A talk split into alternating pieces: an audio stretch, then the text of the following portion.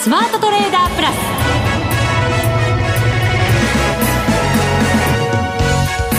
全国のリスナーの皆さんこんにちは。内田まさです。この時間はザ・スマートトレーダープラスをお送りしていきます。この方にご登場いただきましょう。国際テクニカルアナリスト福永博之さんです。こんにちは。よろしくお願いします。よろしくお願いします、はい、さて日経平均株価915円安ということになりまして今年で3番目の下げですか、はいまあでも3番目っていうのだとですね、えー、意外ともっと下げた日があるっていうのはちょっとびっくりですよね。そうなんですよね、えー、まあいつだったかなみたいな感じ確かにあの そうですよね、まあ、1月の高値をつけた後に2月3月とその下落局面があってですね、はい、まあ、その間に例えばニューヨークも史上最高の下げ幅を記録したりだとか1000ドル以上の下げ幅をね記録したりだとかそれから、まあ、その時点で日経平均株価もやはり、あの、大幅安というのを経験してますので、まあ、そういう意味では、あの、まあ、投資家の皆さんの中にも、ああやっぱり来たんだっていうような、まあ、そういうね見方も一部にはあるかもしれないですね。やっぱりね警戒はしてたものの高値つけてきてたこともあったので、はい、なんとなくやっぱり方向がねそっちの方に目が行きがちでしたよね。そうですね。でまあ後ほどいろいろ詳しくお話をさせていただきますけども、まあ、今日はその外部環境で何か変わったことが起こっているのかということに加えてあとはやはりテクニカル的なその、まあ、タイミングの測り方ですね。で今日は特にですねあの皆さんえー、ひょっとすると、まあ、信用取引などでお衣装をね、あの、抱えてしまった方なんかもいらっしゃるかもしれませんし。結構ツイッターでもそういうコメントがね、はい、あの、見られましたのでね。そうですよね。えー、そうなると、まあ、時給でも、やはり、あの、すぐに下げ止まるというところも、なかなかそうはいかない可能性もありますから、はい、まあ、そうなると、やはり、どういったタイミングで、まあ、これからそのポジションが軽い人、まあ、例えば、あの、これから買おうと思っている人などはですね、まあ、どういうふうなタイミングをこう考えればいいのか、どういうところに注目すればいいのかというのをですね、日はちょっと詳しくお話をさせていただきたいなというふうに思っております。本当そうですね。はい。えー、今晩のアメリカも見つつということになるかと思いますので、そのあたりも慎重に、はい、はい、えー、皆さん見ていただきたいなというふうに思いますが、番組の中で様々アドバイス、今日はいただいていきます。よろしくお願いいたします。も話しますよ。よろしくお願いいたします。盛りだくさんです。それでは番組進めていきましょう。この番組を盛り上げていただくのはリスナーの皆様です。プラスになるトレーダーになるために必要なテクニック、心構えなど今日も身につけましょう。どうぞ最後まで番番組にお付き合いください。この番組はマネックス証券の提供でお送りします。スマートトレーダー計画、よーい、ドンさあ、それではまずは足元の相場振り返っていきたいと思います。日経平均株価改めまして、えー、今年で3番目の下げ幅の大きさということになりました。915円18銭安、22,590円86銭で引けています。一番安かったのが22,459円飛び2銭、えー、5倍になりまして2時29分につけています。トピッククスがマイナス62ポイント、1701.86ポイント。マザーズ指数に関しては48.20ポイント、安い952.90ポイントで引けています。値上がり銘柄数56に対して値下がりが2050ですから、率で見ますと97%の銘柄が下落。全面安の展開でした。はい、まあ本当そうですね。はい、あのー、まずはその外部環境で何か変わったことというところからですね、お話をしたいと思うんですけど、はい、あのー、まあ昨日の、まあ直接のきっかけはニューヨークダウだとか、今の内田さんの話になりましたような、まあアメリカの主要3指数ですね。えー、ナスダック総合指数、それから S&P500 と、まあ特にあのナスダックの下げが4%を超す下落率になってまして、はい、まあこのあたりのあの値下がりがやはり東京市市場、特にあの、ハイテク株と言われるところの、あの、下落に影響を与えたっていうところはあるかと思いますよね。うん、そうですね。ダウも S&P もまあ3%台にとどまっていたと。はい、ナスダックに比べればですけどね。そうですね。えー、で、あと、あのまあ、変わった点というところで見ますと、今週、まあ、振り返ってみるとですよ。はい。あのー、まずはその IMF がですね、これ今週9日だったと思いますけども、あの世界経済見通しを引き下げたと。はい。で、アメリカも引き下げられてますよね。で、あとそこにですね、あの理由として挙げられていたのがやっぱ米中の貿易摩擦への懸念ですよね。はい。で、まあそうした中で、あの、昨日直接その、もう一つの原因となる、あの、アメリカの長期金利なんですけども、まあ大きく上昇したわけではないんですが、やっぱり高止まりしてたっていうところでですね、えー、株式市場やはり持ちこたえられなくなった、あるいは不安要素が高まってきた中で、えー、利益確定売りを出したものが、まあやっぱりプログラム売買だとか、うん、あの、AI の動きだとかですね、まあそういったところから下落が、まあ徐々に、まあ昨日私、実はあの朝、まあ、未明というんでしょうか、3時、4時ぐらいまでちょっと値動き見てましたけども。そうですか。はい。まあ、あんまりちょっと、あの、下げた後戻らないので、えー、ずっとこう見ているとそのまま、まあ時間が経っちゃったという感じだったんですけどね。やっぱりね、下げ方っていうかそこ見ておかないと、はい、その熱量みたいなものわからないですもんね。そうなんですよね。で、一度その200ドル以上下げる場面から一旦戻したというか下げ止まる場面あったんですけどね、えー、結果的にあの引きにかけてまたまたとかとか下がっていってですね、あの、まあ値下がり幅が結局は800ドルを超えるというですね。831ドル安。はい。ですよね。うん、というところでですね、今お話したように、まあ外部環境のその IMF の経済見通しが引き下げられたり、それから金利の高止まりというところがじわじわと効いてきた中で、はい。えー、結果的にその、まあ、売りが売りをこう呼ぶような、まあそういう動きでですね、えー、ダウ、あるいはナスダックなどのですね、まあ下落につながったと。で、まあ、ナスダックなんか、まあ、アマゾンだとか、あとネットフリックスだとか、まあ、言ってみると、このハイテクと言われるところの、あの、まあ、値上がりを牽引してきた銘柄群ですよね。まあ、そういったところの値下がりがですね、やっぱり、あの、前半から、取引開始早々から大きかったので、まあ、そのあたりもですね、あの、センチメントの悪化につながったのではないかな、というふうには思われますけどもね。はい。そのあたりの銘柄下げたら買いたいと思ってらっしゃった方も多かったと思うんですけど、やっぱりこれだけの下げになるとなかなか。そうですよね。で、まあ、そうした中でなんですけども、じゃあ変わったのはっていうところ、やっぱり、その、経済見通しが多少引き下げられたっていうところは、はい、投資家がこれまでアメリカの景況感はいいと。で、なおかつ、あの、そうですね、S&P500 ベースだったと思いますけども、あの、トムソン・ロイターなんかが出している、あの、業績の見通しなどではですね、まあ一応その、増益基調で、えー、その幅もですね、確か1割から2割ぐらいの増益見通しということだったんですよね。はい、ですから、投資家のその、まあ、強気の根拠というのは、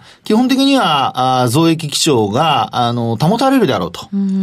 で、そうした中で、あの、そういった、こう、経済見通しの引き下げというのがですね、まあ、やっぱり結構引き金になったというか、まあ、じわじわこう効いてきたっていうところはあるのではないかなというふうに思いますね。業績に対するこう不安感であったりとか、はい、やっぱりもしかしたら今の水準では割高になってしまったんじゃないかっていう、まあ見方が出てきますよね。そうですよね。ですから、まあ将来、やはりこう決算発表が始まってから売るのか、えー、あるいは始まる前に売るのかで考えるとですよ。まあどうしてもやっぱり始まってからよりは、あの今のうちに利益を確保しておこうという方が、まあ経験豊富な投資家からするとですね、うん、えー、普通のこう投資行動というふうになるのではないかなと。いうふうには思いますよね。そうですね。はい。話変わっちゃうかもしれませんけど、日本でもあの、安川電機が昨日決算発表して、下方修正ありましたので、やっぱり決算に対する不安感ってちょっと高まってたところではあったかもしれないですよね。そうですよね。えー、あの、安川電機も今日はですね、6%の下落率になってまして、はい。まあ今日の安値、実は3000円を一時割る場面があったんですよね。割りました。はい。2980円というのが安値としてあったんですけど、で、3020円で終わったので、はい、安いところから4 40円上で終わったわけですけど、はい、これはね、どういう意味になってるのか。ね、ほぼ、これ安値圏での、あの、まあ、取引終了と、はい。えー、終値っていうことになってるんですが、まあ、やっぱりこういう時にですね、あの、まあ、トレンドであるとか、あるいは、その、まあ、外部環境もこういうふうに出てしまうと、これは結果的にこう時間が経つことによってですね、あの、足元確認するまでは、うん、あの、まあ、なんとも言えない部分っていうのはありますよね。で、あとは、あの、政策などが、まあ、今景気がいいので、まあ、出てこないとは思うんですけど、でも何かしらのその発言や、ああるいはこう、きっかけでですね、えー、まだこう、悪化してるわけではないですから、まあ、そういう意味ではあくまでも懸念なのでですね、まあ、そのあたりを、こう、まあ、センチメントの悪化を払拭してくれるような話が、こう、何かしら出てくれば、まあ、そのあたりでですね、えー、株価を持ち直すということは、まあ、十分考えられるということかと思いますよね。うん、はい。で、そうした中でということで、まあ、まず株の方からお話をさせていただきますと、まあ、目安になる、うん、要するに、どこで、こう、例えばさっきも話しましたように、もう買う、買おうとかっていうふうに考えてる人。はい。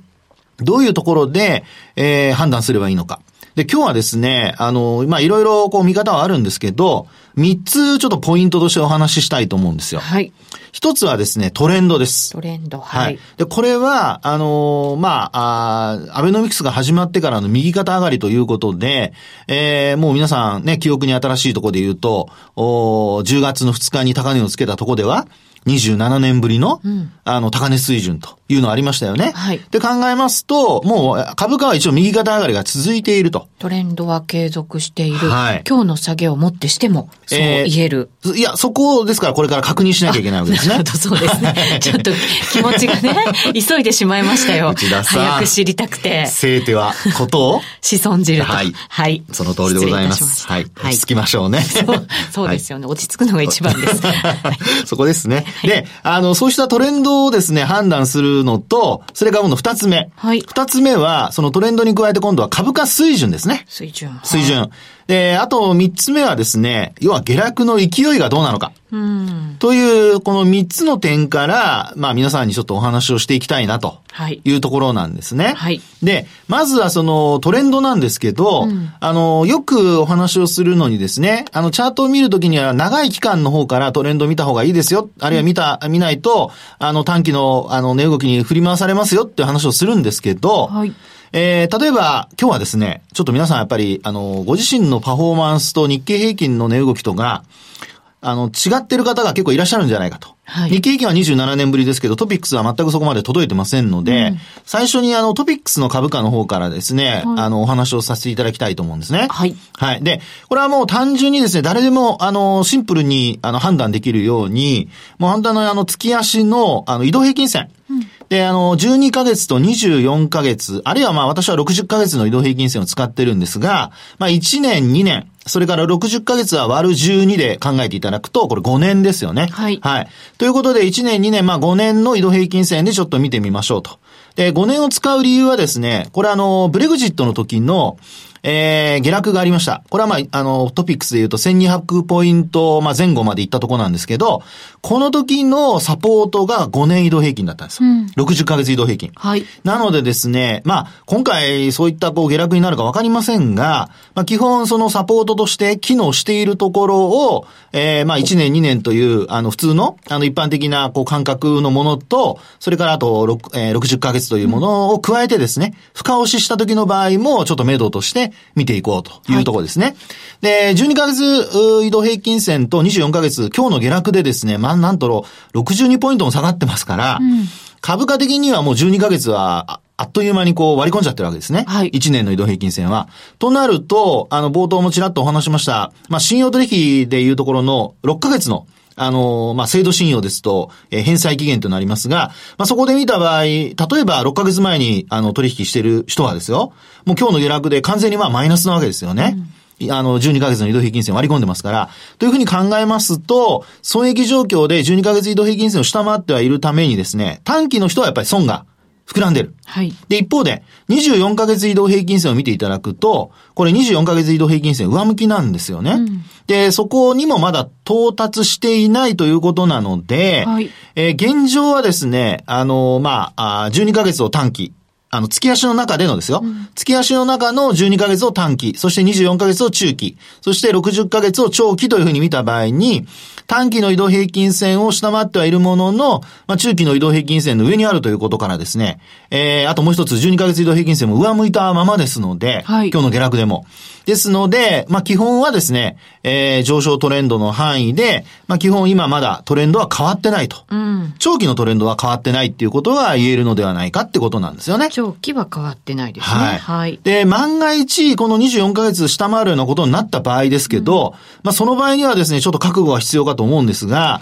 その位置がだいたい今1600後半でぐらいですか、はい、そうですね。1672ポイントっていうのは今日の終値ベースですね。はい。で、あと60ヶ月移動平均線は1501ポイントっていうところになりますので、はい、まあ、そこまで到達するかは別として、えー、最悪、あの、万が一何かその、景況感が悪化するとかっていう流れになった時には、まあそういったところもですね、一つは頭に入れつつ、ええー、まあ、おしめというふうに考えた時の買いのタイミングを探ると。はい。いうことになりますね。で、あともう一つ、あの、この日経銀なんですけど、はい、こちらの方で見ていただくと、月足で見るとですね、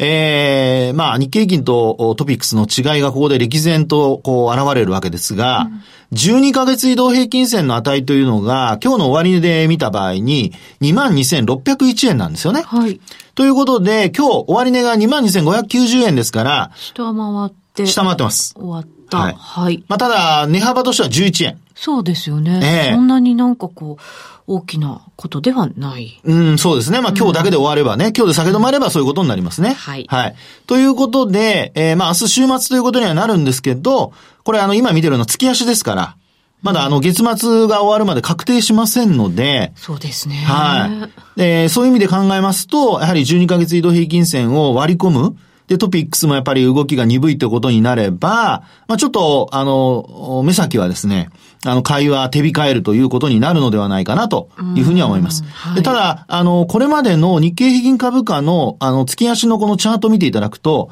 皆さんなんかお気づきになりません？今年に入ってからのこの動きで。今年に入ってからの動き、はい、月足で日経平均ですか？はい。うん。ローソク足見て。ローソク足見て。ええ。いやいや、あまり時間がないですからね。要請のが多い。いや、あ、それはね。ねあとね、もう一つはね、はい、下髭です。下髭。ここ数ヶ月、下髭ですよね。はい、ねそうなんですよ。うん、3ヶ月間、はい。下髭でした。ここ7月からの、あの、まあ、今月までというか先月までですね、9月まで7、8、9と。うん、これ3ヶ月間下髭。それからあとその前の、あの、12ヶ月移動平均線割り込んだ時も、4月も3月も下髭。そうですね、3月、4月も下、下髭ですよ。はい。はい、なのでですね、これまだもちろんわからないんですが。2月も下髭。そうです、そうです。うん、ね、ただまあ2月の下髭はこれ12ヶ月移動平均線割り込みませんでしたから、はい、割り込んだという前提で考えると、3月以降で、1、2、3、4、5回もですね、えー、一応下髭をつけていると。うん。だから、はい、まあ、月末にかけて、ちょっと上の方向に行く傾向にあると。そうです。それに加えて、内田さんもちらっと言いましたね。陽線が多いと。多い。って考えると、まあ、今月要請になるとなると、これね、あの、高値更新ってな ことになってしまうので。まあ、そうですね、はい。いいところから始まりましたからね。そうです、そうですね。それはちょっと厳しいかと思うんですが、えー、まあ、可能性としてはもちろんゼロではないんですけど、まあ、下髭をつけるというような流れになってくれれば、あの、今、あ冒頭お話したような、あの、不安感、不信感からですね、えー、一旦利益を確保するという動きが加速したものの、うん、そのあたりがですね、多少、あの、戻ってくるっていうことが考えられると。どうなんですかね。さっきの外部環境は変わったのかっていう話があって、はい、ええー、経済見通しの引き下げに伴って、もしかしたらその業績があ思ったよりも伸びないんじゃないかっていう、そういう不安感が高まっている中で、下髭をつけるれるかどうかってことですよね。そうそうね。となると、やっぱりそこで出てくるのはやっぱファンダメンタルズになるんですけど、はい、あのー、今月も今週から始まってますけどね、先ほどの、内田さんの話になった安川電機がまずね、これあの、決算期が変わりましたので、2月決算になりましたから、あの、いつもですともうちょっと後に出てくるんですけど、うん、今回はまあ早めに出てきましたよね。ということで、やはり業績の発表でですね、あのー、結果的にまあ今株価下がってるわけですから、折り込み済みになるのか、あるいはですよ、あのー、まだ折り込みに行くのか。もし、ここから業績の悪化を織り込みに行くとなるとですね、これは結構やっぱ厳しい動きを予測しないといけないのかなというふうに思いますね。そうですね。ただ株価はまあ下落してきているっていうことはあるわけですけど、ええ、ただその見通し自体がちょっとこう危ういぞってなってくると、なかなかどうなんですかね。そうですよね。というところでですね、え、今度次に見たいのが、下落の勢い。素晴らしい。いい掛け合いになってきましたね、藤田さん。はい、先ほどはなんかあんまりあの落ち着きがなかったですけど、だいぶ落ち着いてきましたね。番組中で ですから、落ち着かないと。はい、そうですね。本当そうなんですよ。えー、あの、そこでですね、あのー、今度勢いを見るのに私よくあの、モメンタムって話を、はい、させていただくんですが、えー、これをですね、ちょっと皆さんに見ていただきたいんですけど、あの、モメンタムの動きでですね、例えば、あの、今の月足の日経平均株価のモメンタム、うん、これあの、10ヶ月っていうのを私よく使って見ているんですね。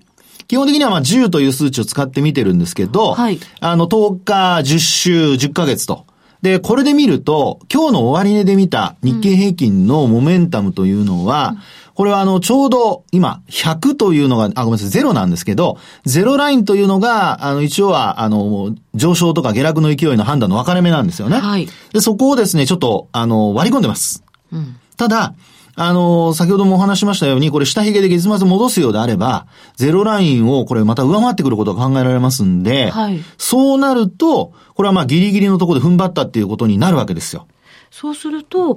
強さの方が確認される。そうです、そうです。ということになる。要するに、ゼロを下回って終えると、下落の勢いの方が強くなるっていう流れになりますから、はい、翌月以降ちょっとね、心配しないといけないんですけど、もし戻して終えるようなことになってくれると、あの、上昇の勢いの方がまだ勝った上で取引を終えると。うん、ですから、こういったことをですね、ちょっと頭に入れつつ、ええー、まあ、月末まで、業績発表もちょっと確認をしながらですね、えー、株、まあ、拾いたい人、個別株を拾う人は、まあ、個別株の動きを見るのと、それからあと ETF なんかを考えている人は、今お話したような見方を一つこう、組み合わせていただいて、えー、途中判断していただくといいのではないかな、というところですね。なるほど。まあ、はい、決算時期がね、これから発表時期が来るので、致し方ないんですけど、10月末までか。ちょっと長い感じがします。月中もありますから、皆さん、焦っちゃダメですよ。はい、わ、はい、かりました。以上、スマートトレーダー計画、用意ドンでした。日本株投資をお楽しみの皆様。今注目のアメリカへ投資してみませんか？米国株に興味はあるけど、英語だし、知らない企業も多いし、なんだか難しそうだなと思っている方。実はそうではありません。米国株は1株から購入可能。株価は100ドル以下の銘柄が多く、1万円もあれば、あなたも米国企業の株主に。少額から投資でき、始めやすいのが米国株の特徴なんです。多くの企業では、配当は3ヶ月ごとに支払われ、配当金をもらえる楽しみがたくさん。最近は日本でもサービス展開しているアメリカ企業が増えており、日本人にも身近になったことで、米国株投資を始める方が増えています。マネック証券の米国株取引サービスはお得がいっぱい。取引手数料は業界最安水準の税抜きで約定金額の0.45%、業界最安水準の1取引あたり最低5ドルから、特定口座にも対応しており、厳選徴収を選択すれば確定申告は不要。取扱銘柄数はオンライン業界最多の3000銘柄帳。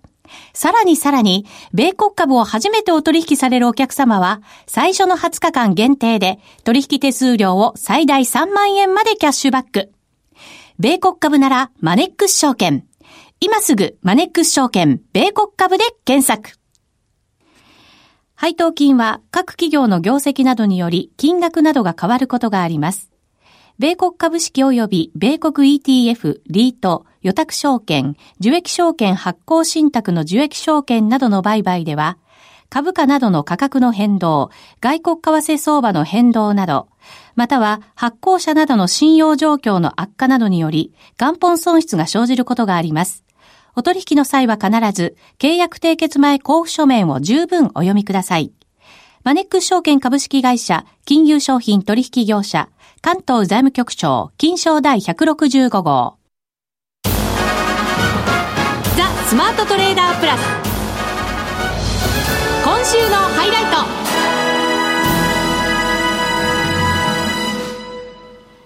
さて、つい先ほどアメリカ株、米国株のお知らせを入れさせていただきましたが、アメリカ株本当にちょっとね、どっちに行くのかなっていうのは不安に感じるところですけど、そうですね。どうなんでしょうね？あの、米国株に関しては、うん、やはりあの、まあ、業績面ではいいんですけど、はい、あのそういった、えー、まあ不安心理ですよね。それが、あの、売りが売りを、まあ、加速させるというような流れになっているので、まあ、目先的にはですよ、あの、今日、株価の方が戻せるかどうかというのが、あの、まあ、本当にあの、今日短期的な話になりますけども、やはり不安心理がこう、改善するかどうかの一つのきっかけになるかどうかのポイントですよね。そうですね。もし、数百ドルまた下げるとなると、はい、これは結構長引くことになると思いますから、まあ、そのあたりは、あの、さっきも話したように、やっぱ慎重に、うん、あの、見ていく必要があるというところになるでしょうね。はい。まあ、そんな中、その、米国株に関するセミナーの開催が決定いたしました。はい。11月10日土曜日、東京飯田橋のベルサール飯田橋フ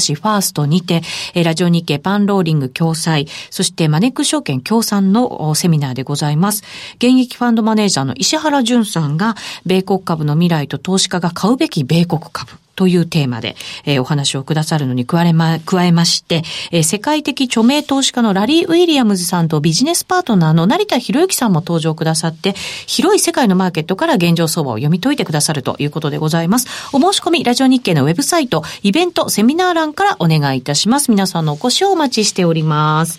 えー、さて、為替ですが、現在ドル円が112円31銭32銭ですから、まあ下げたところがちょっと戻してる格好ではありますが、これどうですかね？そうですね。あの、こちらもですね、ちょっと月足等でお話をまたまたさせていただきたいんですけど、はい、あの、ドル円の月足をご覧いただくとですね、これは以前もあの三角持ち合いのお話をしたと思うんですけども、うん、その三角持ち合いを上離れてから、あの、一旦の反落と。いう流れなんですよね。これまだでもそれで元に戻ったって感じじゃないですよね。まだそこまでは、はね、はい、落ちてはないですね。えー、で、あと、皆さんにお話してました、このモメンタムが、あのー、まあ、持ち合いを上離れた時にですよ。ゼロラインギリギリ、まあ上回ってはいるんですけど、これが本当に伸びるかどうかっていう話をしていたかと思うんですが、はい、まあ実際の今のこの状況を見ますとですね、まあモメンタムは本当にまあかろうじて、あの、ゼロラインの上を、まあ、行き来しているような、あるいはちょっとこう、ゼロラインを下回るかどうかというギリギリのポイントに今いると。いうところにはなってますね。耐えてる状況ではある感じですね。そうなるとね。そうですね。うん、で、そこでですね、じゃあドル円のそのポイント転換って言いますか、トレンドが転換するとか、あと、その、先ほどもその株価の戻りの話をしましたよね。で、戻りが、いくらのポイントを下回ると鈍くなるのか。はい。あるいはどこまでだったらまだ戻りは急に戻る可能性が残っているのか。というところで、あの、やっぱり長期のトレンドを見てみるとですね、この一目均衡表なんかを見てみますと、えー、よく、あの、私がお話しするときに使うのが、地高スパンなんですけど、はい。地高スパンがですね、こあの、まあ、今日のように、今2円、まあ、114円台からすると、もう2円50銭から 60, 60銭ぐらい下げてますけど、それでも、あの、地高スパンが、あの、転換線、基準線、ローソク足、あと抵抗体、これ全部上回ったままなんですよね。そうなんですね。えー、で、この状態で、一番その地高スパンに近い線が、これがあの、先行スパン、あ、ごめんなさい、基準線なんですけど、うんで、この基準線の値が111円の63銭っていう値なんです。はい。はい。ですから、あの、112円割り込んでも、まあ今お話したような値を割り込んで、そのまま、あの、月末を迎えなければ、うんまあ基本的にはですね、えー、まだ、あの、上向きのトレンドが続く可能性があると。うん、で、反発もですね、今お話したように上にあの壁がないので、何かしらのきっかけがあれば、急激に戻す可能性も十分残っているということではないかなと思いますね。うん。為替がね、下げ止まってくれると、やっぱり株価も、まあ、なかなかぐんぐん上がっていくっていうことは短期的には望めないのかもしれませんけれども、はい、ただ、下げ止まってくれるっていう要因の一つにはなりますよね。安心感につながりますからね。うん、はい。あの、今の状態です。やっぱりどうしてもリスクオフの円買いだとかですね、